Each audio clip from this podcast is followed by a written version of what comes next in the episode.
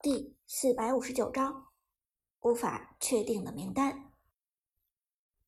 纵观全场，小规模的摩擦和碰撞虽然不断，但大团战只有两次。一次是因为暴君，第二次还是因为暴君。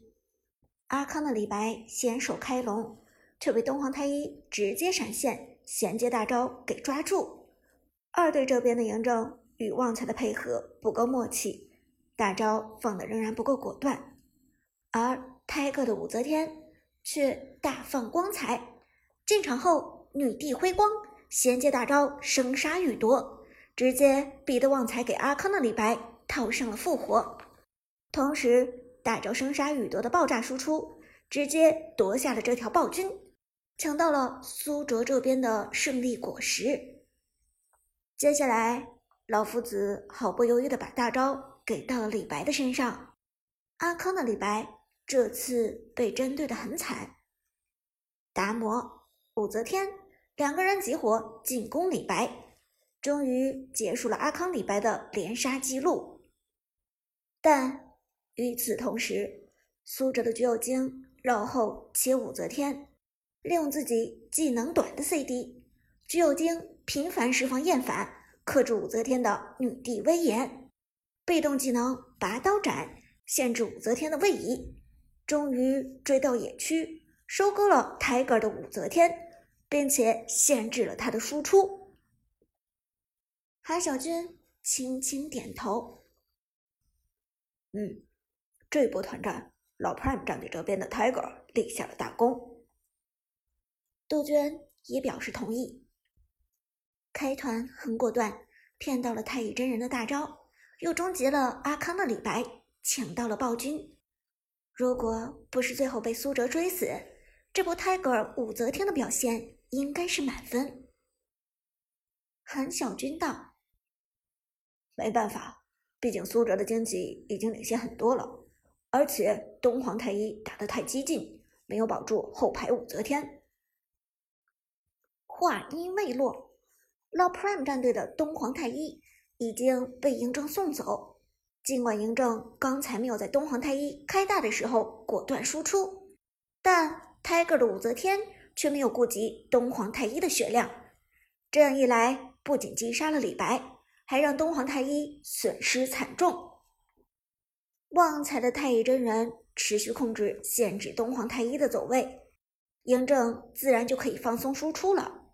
以现在东皇太一的血量，一个一技能王者惩戒就可以轻松将其送走。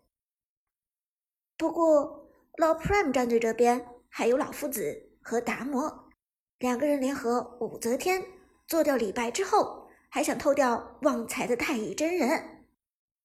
但太乙真人给出一技能的状态下，双方加成极多。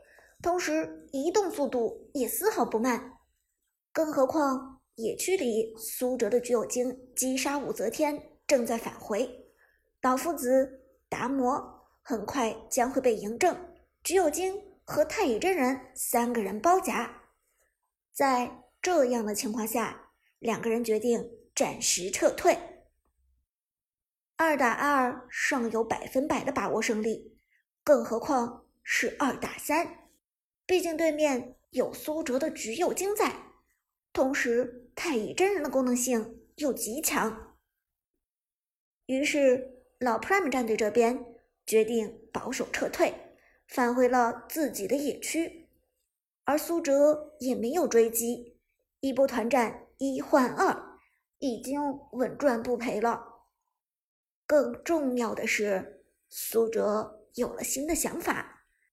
三路兵线情势都不错，团战结束后的时间也到了比赛的第八分钟。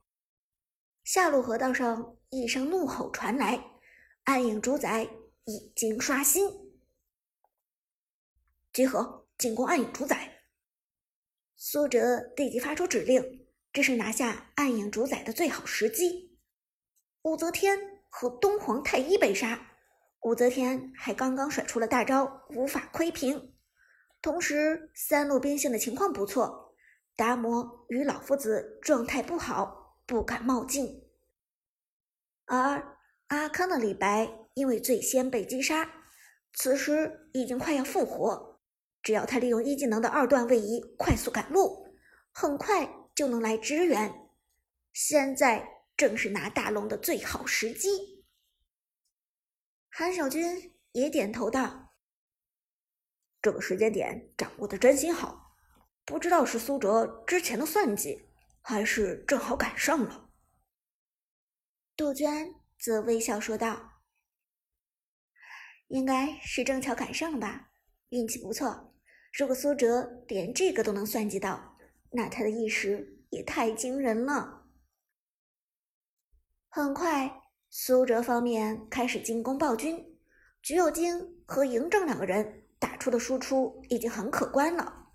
同时，旺财的太乙真人既能够扛伤害，又能打输出，只有经三技能的回血让他持续作战能力极强，而。阿康的李白正在赶来的路上。半分钟之后，第一条暗影主宰直接被拿下。三路主宰先锋加入战场，这对于老 Prime 战队来说无异于雪上加霜。主宰先锋加入，线上的压力就得到了缓解。于是苏哲带着队员开始大规模入侵野区。滚雪球，增大己方的经济优势。看到这里，韩小军和杜鹃相视一笑，两个人都明白这意味着什么。这一局的结果基本上见分晓了。从人员配置上来看，两边的实力都不弱，但苏哲这边更善于抓住机会，并且成功将机会转换成了优势。而场上的局势也的确按照韩小军和杜鹃的预想所发展。苏哲方面入侵野区，抓死了流窜的达摩，又将边路凯和老夫子先后抓死。第三批主宰先锋的时候，苏哲方面强行推破了上路高地塔，嬴政的远程扫射让老 Prime 战队根本防不胜防。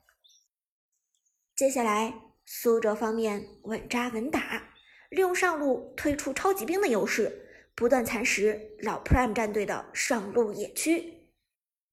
第一条黑暗暴君被苏哲方面拿下，利用 buff 优势强行推破中路。第二条暗影主宰刷新的时候，老 Prime 战队已经忙于清理上路兵线而焦头烂额了。黄山的白起成为了线上牵制的线霸级人物，而苏哲则带着队友趁机拿下了第二条暴君，再次召唤出主宰先锋。接下来三路主宰先锋齐头并进，苏哲方面一波推破下路，三路超级兵出现，局势基本明朗。最后一波团战。利用老 Prime 战队东皇太一的一次失误，旺财的太乙真人复活中单法王嬴政，换掉东皇太一，高地上五打四团灭对方，一波推爆水晶。整场比赛耗时二十三分钟，算是一场持久战，双方势均力敌。双方的 MVP 分别是苏哲的橘右京和 Tiger 的武则天。而看完这场比赛，韩小军与杜鹃心中也都各自有了自己的想法。对于接下来新 Prime 战队的成员，两人大略有了分寸。试训赛结束，双方选手都很忐忑。旺财紧张问道：“队长，你说我不会被刷下去吧？”苏哲拍了拍旺财的肩膀，放心，你肯定没问题的。旺财今天的太乙真人非常出色，连场发挥远胜于老 Prime 战队的东皇太一。而苏哲真正担心的其实是黄山，因为黄山的水平还够不上一线。替补黄山是能够胜任的，但常驻选手。黄山还没有这个实力。黄山自己也明白自己水平有限，朝着苏哲轻轻一笑：“队长，别担心，能在 Prime 打个替补，我就知足了。”